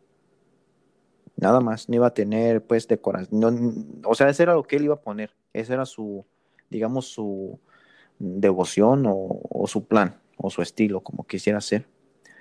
Entonces, cuando él se enfoca en su, cuando él se ubica en su habitación y pasan las semanas, se, se, percata que en la esquina de la habitación está creciendo una flor y él se molesta. Dice, y yo dije que aquí yo quería cosas esenciales, yo no necesito esa flor. Entonces el muchacho novato va otra vez con, el, con, su, con su superior, el monje, y le, pregunta, le dice, tengo esta pena, ¿qué tienes? Pues yo le había dicho que yo iba a tener en mi habitación las cosas esenciales, pero está creciendo una flor, ¿qué hago? Yo no necesito esa flor. Entonces el monje más mayor le dice, pues si no la quieres tener ahí, arráncala. Entonces el muchacho, ¿eso es todo? Sí, arráncala. Quítala quítala de tu habitación para que no te distraiga. Entonces el muchacho va y hace eso, va y saca la flor. Entonces pasa una semana, pasan dos, y el muchacho sigue inquieto, sigue inquieto, y otra vez va con el monje mayor y le pregunta, ¿qué es lo que, qué, qué, qué tienes ahora? Pues mire, usted me dijo que quitara la flor porque me estorbaba. Y ahora que no tengo la flor, la extraño. Entonces el monje mayor le dice, pues si extrañas la flor, plántala de nuevo. Entonces, después de eso me dijo, dice, en la vida tienes que fluir, porque te, no solo te gusta la escritura, te gusta la música. Si tienes que fluir. O sea, es lo que ese era mi problema. Si yo quitaba la música, yo sentía que la música me estaba llamando. Y si estaba mucho en la música, yo sentía que la escritura me estaba llamando. Entonces es parte de la vida, es algo que ya tengo en mí. Entonces ya ahorita ya pienso en eso, bueno, si, si mi alma, mi mente me está pidiendo música, le voy a dar música. Se va a enfadar un día y va a decir escritura y me voy a la escritura, es tan sencillo. No es tanto de que tengo que sacrificar algo, si ya está algo en ti y te lo pide, tienes que darle. Y es recíproco, o sea, subo canciones y hago poemas, sea, tengo, ya cuando lo aprendí de ver de otro ángulo, es una versatilidad que puedo usar a mi favor. Sí, claro, es, es eso mismo que te decía de, de que la felicidad no es eh, en sí que llegues a ser el escritor o el músico o, o, lo que sea que te guste hacer, sino que disfrutes el proceso. ¿Mm? Y, y tal vez eso es lo que falta muchas veces, disfrutar el proceso. Sí, sí. Ahora bien, creo que ya, ya se le acabó el combustible al tema de la rutina. Tenemos 10 minutos, creo que alcanzamos a tocar este, el último tema, que igual creo que está interesantísimo, el del video que mandaste, que las palabras que, que se usan en Costa Rica, que la reacción de un mexicano, me pareció interesante, igual yo no había escuchado tantas palabras así. ¿Cómo, Sí. ¿Cómo le dicen allí en Costa Rica cuando van a jugar fútbol en la calle? Así, entre puros amigos. Lo nombraron ahí en ese video. Pero pues tú siendo costarricense a lo mejor lo dices Es el que te hizo más, te dio más curiosidad. La mejenga le llaman acá. la mejenga. Nosotros le hicimos una cascarita. Está interesante. Sí, Y usted le dice, una, vamos a, a la mejenga, o cómo dicen, sí, vamos a mejenguear. mejenguear. Y, y, y, y como si alguien va en, si alguien va a Google y alguien busca la definición de la palabra mejenguear, o sea, puede haber algún, algún origen que digan, viene de este, Como que salga, mm, la verdad. De hecho, escuché, bueno, escuché, no leí, leí algo muy vacilón con esto de las palabras. Déjame ver si lo tengo por acá para leértelo. Lo guardé porque me hizo mucha gracia. Es que así somos, o sea, así somos los ticos, mira. Ah, dice, bueno, en Costa Rica a la cabeza le decimos jupa, a los pies patas, al estómago panza, a los ojos guachos, a la nariz ñata, a los dedos jocotes, a las axilas sobacos, a las piernas canillas, a los dientes macanas, al rostro hacha, al cabello melena o greña, a la boca jeta. Así hablamos como ticos. Me hizo mucha gracia porque, o sea, realmente no me daba cuenta, pero, o sea, todas las partes del cuerpo le cambiamos el nombre. tal vez si nos vamos al latín se pueden relacionar las palabras, porque en el inglés y en español hay cognados, Sí, de hecho. como librería es library. O sea, pues es interesante eso y todo eso se, se basa al latín. O sea, no tomé esa clase en la high school, pero sí estaba esa clase, pero me decían que el latín ayuda mucho. Tú dices que a los ojos le dicen guachos. Guachos. En México a veces que, a veces que estás, le dices, hey, mira, guacha. O sea, pues que mira. Y, y es, es- es- es tonto porque lo dices doble vez, hey, mira, guacha. O hey, guacha. Cierto. Hey, Aquí lo dicen como guachear, guachear, guachea, creo. guacha el carro. Hey, Sí. guacha. Yo ves a- a- como Eh, mis tíos que están casados, hey, guacha a los niños que no van a andar allá en la calle. Y, y al tipo que, eh, el señor de vigilancia, es el guachimán. Guachimán. Oye, eso está como para un podcast, ¿sabes? Pero un podcast más relajado, más gracioso. No, este igual hi- hicimos el, el balance de balance perfecto. Empezamos llorando y terminamos riendo. Así es la vida. Sí, Una montaña rusa, como decías. Hay momentos donde tienes que caer, hay momentos donde surges y, y así es, es disfrutar el proceso, cada Mm. proceso. deberías escuchar. Bueno, te voy a mandar unas canciones de este de, de Sharif el Increíble. Él, él habla la poesía, me encanta mucho como dice. Él dice que él no quiere renegar de la vida, pero ¿qué le voy a hacer si llorar es lo primero que te enseñan a nacer?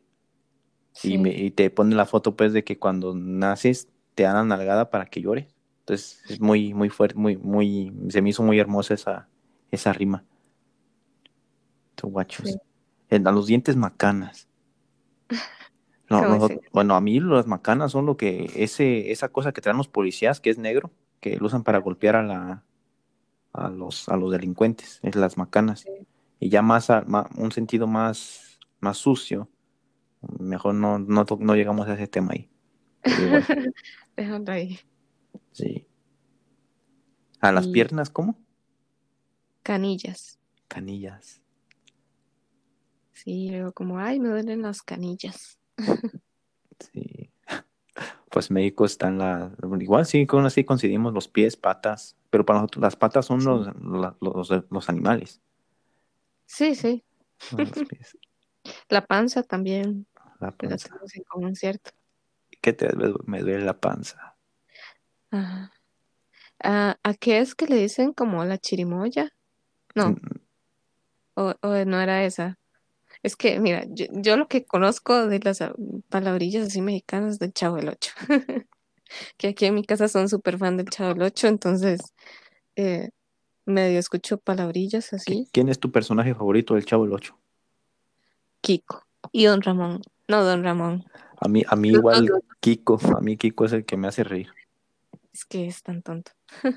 No, es que como, es que no, no sé, tiene algo de como de lío chiqueado y las risas, la, la risa. De hecho, en las entrevistas que le hacen al chavo, o el- hubo problemas entre el chavo y Kiko porque mm, estaba el bando que le iba al chavo y el bando que le iba a Kiko. Y que como cuando Che- Chespirito, que es el chavo, ¿cómo, ya se me olvidó cómo se llama, él era el, el encargado, él era el mero mero de ahí. Pues digamos que se generó una envidia. Y ya por eso en episodios ya no se ve Kiko. Sí, hizo otro programa. Sí, pero Kiko era el que me... Yo, yo veía al chavo por Kiko. Ya cuando yo veía que, que no salía, ya mejor ni veía al chavo porque Kiko le daba una gracia bien... A mí me gustaba cuando, cuando se reía, cuando soltaba la risa. Sí. Sí, sí, sí. Mm. Entonces, no, pero es que igual en México, pues, ha de pasar en todos los países hispanohablantes, ¿no? O sea, allí en Costa Rica ha de haber, ha de haber regiones donde usan palabras más diferentes a donde tú vives y... Sí. Igual yo no salí de mi estado en México. Tuve maestro que decía que había estados donde a los que se llamaban Jesús, decía, bueno, es normal, Jesús Chuy, pero Chucho, Mm, Chuy a Chucho. En unos estados a un Chucho es un perro y en otros estados Chucho es un Jesús. Entonces dice, ten cuidado porque a lo mejor, imagínate que vayas al estado equivocado y ves a un perro y dices, ¡eh, Mm. Chucho! Y esté un Jesús ahí sentado y se enoje. Sí, acá les dicen chus Chus, a los Jesús. chus. ¿Cómo, cómo le dicen a un Rodolfo? Un Rodo Ro- o rodillo. Pues ya cuando estamos en la escuela, pues ya ves que cuando estás en la escuela siempre el insulto es como jugar con tu nombre. sí. Rafa, Rafa la jirafa, Estebana. No, igual, igual, bueno, yo no sé si allá igual, pero vamos acá, eh, se puede conocer más a una persona por el, eh, el apodo, o sí, el apodo, que por el nombre. Es decir, tú preguntas por alguien y generalmente lo van a reconocer es por el apodo. Como que yo no sé por qué se acortan los nombres, se hacen más pequeñitos, o, no sé, dependiendo de, de alguna situación particular de la persona, se le pone un apodo y así quedó para toda la vida. Sí, mira, en mi, en mi pueblo me dicen Rodolfo, Rodo.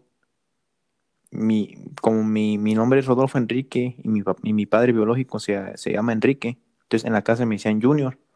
Y yo tenía una primita que se llamaba Lupita. Entonces ella escuchaba que me decían Junior. Pero con los niños chiquitos ya ves que a veces no pueden hablar bien o apenas están enseñándose. Entonces en vez de Junior me decía ñoño. Entonces un muchacho que iba conmigo en la escuela le escuchó y se me y mi ñoño, ñoño. Y ya después de ahí unos me dicen ñoño. Y es por eso de, de mi primita. Y aquí en. Estados Unidos, porque los americanos no pueden pronunciar la R, me puse Enrique. Entonces unos me dicen, unos me conocen como Enrique y aquí en el trabajo me dicen Rodolfo. Rodolfo. No, aquí en Estados Unidos lo equivalente de un Juan en México o Andrés, o sea, nombres populares, son el Jacob, el David y el Jake. Hay como, hay como seis Daves, hay como cuatro Jakes, entonces no, los, los, los diferencias por el, por el apellido. Ah, sí. Pero sí utilizan más como el nombre completo. o el apellido. Sí. A ver, mira, faltan 10 segundos para que se cumplan dos horas, entonces no sé si se vaya a cortar, pero en fin, si se corta, gracias por el podcast, pero si sigue, le seguimos. Dos. Cuenta regresiva.